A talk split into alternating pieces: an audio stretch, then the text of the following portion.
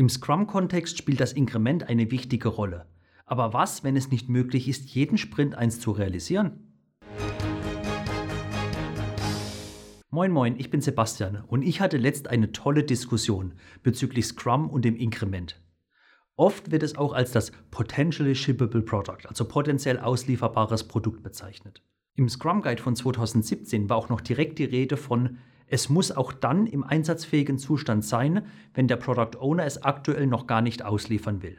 Im neuen Scrum Guide von letztem Jahr 2020, und wenn du wissen willst, was sich geändert hat, schau dir gerne mein Video dazu an, ist so explizit nicht mehr die Rede davon. Hier heißt es nur, ein Inkrement ist ein konkreter Schritt in Richtung des Produktziels. Jedes Inkrement ist additiv zu allen vorherigen Inkrements und gründlich geprüft, um sicherzustellen, dass sie alle zusammen funktionieren. Um einen Mehrwert zu erzielen, muss das Inkrement verwendbar sein. Es wird also nicht mehr von einer dedizierten Auslieferung gesprochen, was aber auch sehr wahrscheinlich seinen Ursprung darin haben kann, dass der Scrum Guide sich explizit von IT-spezifischen Wörtern getrennt hat. Ist ja auch alles noch okay. Jetzt wurde aber in der Diskussion von einer spannenden Situation erzählt. Sie haben ein Team, das nach Scrum arbeitet. Es arbeitet in zwei Wochen Sprints, es ist ein crossfunktionales Team, es hat ein Produktziel, das sich aber noch etwas im Feinstift befindet und sie setzen sich ein Sprintziel und so weiter. Also prinzipiell alles im grünen Bereich. Klar, ein paar Dinge befinden sich noch in der Klärung, manche Sachen müssen sie scheinbar noch festlegen, aber es gibt scheinbar nichts Großes zu klagen. Nun das Problem.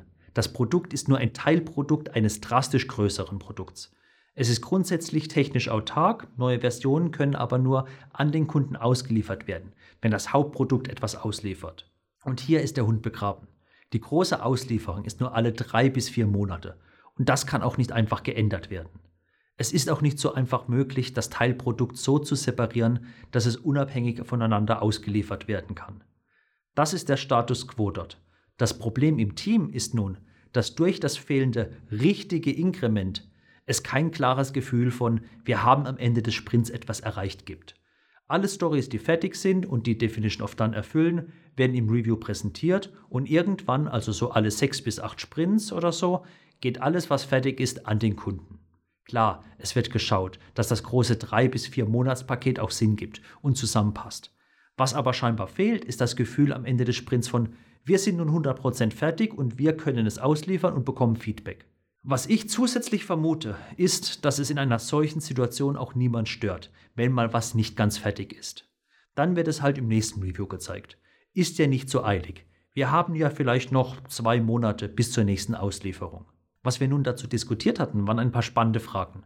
Und um es vorwegzunehmen, wir wissen nicht, was die beste Lösung dafür ist. Dafür weiß ich zum Beispiel A zu wenig von dem ganzen Umfeld und B halte ich es für absolut unrealistisch, eine beste oder perfekte Lösung so am Reißbrett in einer Diskussion zu finden.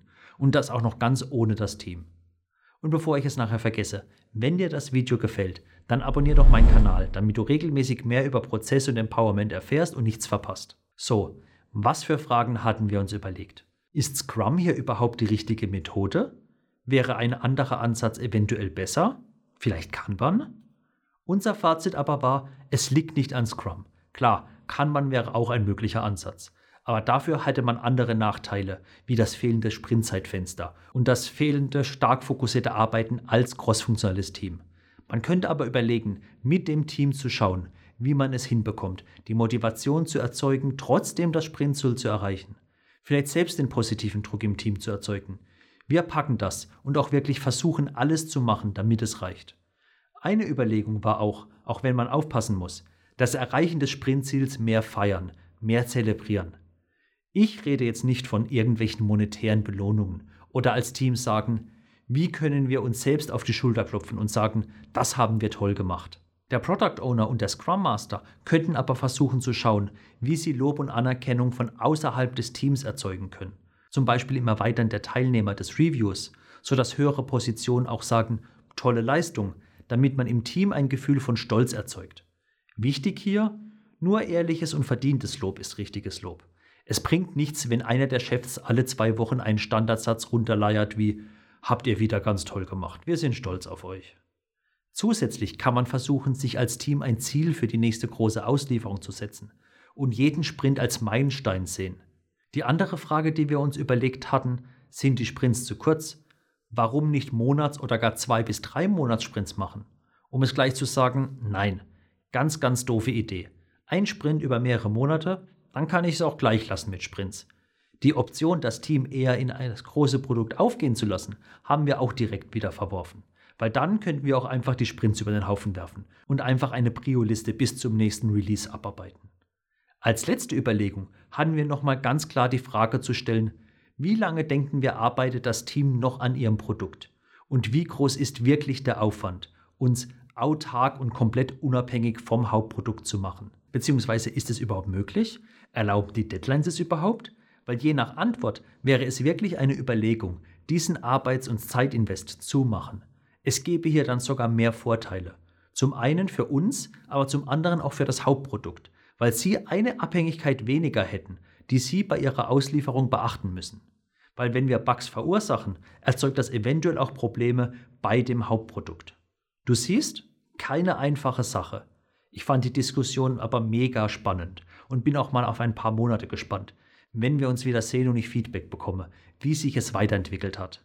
Oder hast auch du gute Ideen oder ähnliche Erfahrungen gemacht? Wenn ja, hinterlasse mir gerne einen Kommentar. Eine andere Frage, die ich mir letzt gestellt habe. Sind wir mit agilen Methoden wirklich schneller? Oder stimmt das gar nicht? Schau dir gerne mein Video dazu an. Und hat mein Video dir gefallen? Dann würde ich mich über einen Daumen nach oben freuen. Und abonniere meinen Kanal, damit du mehr über Prozesse und Empowerment erfährst und nichts verpasst.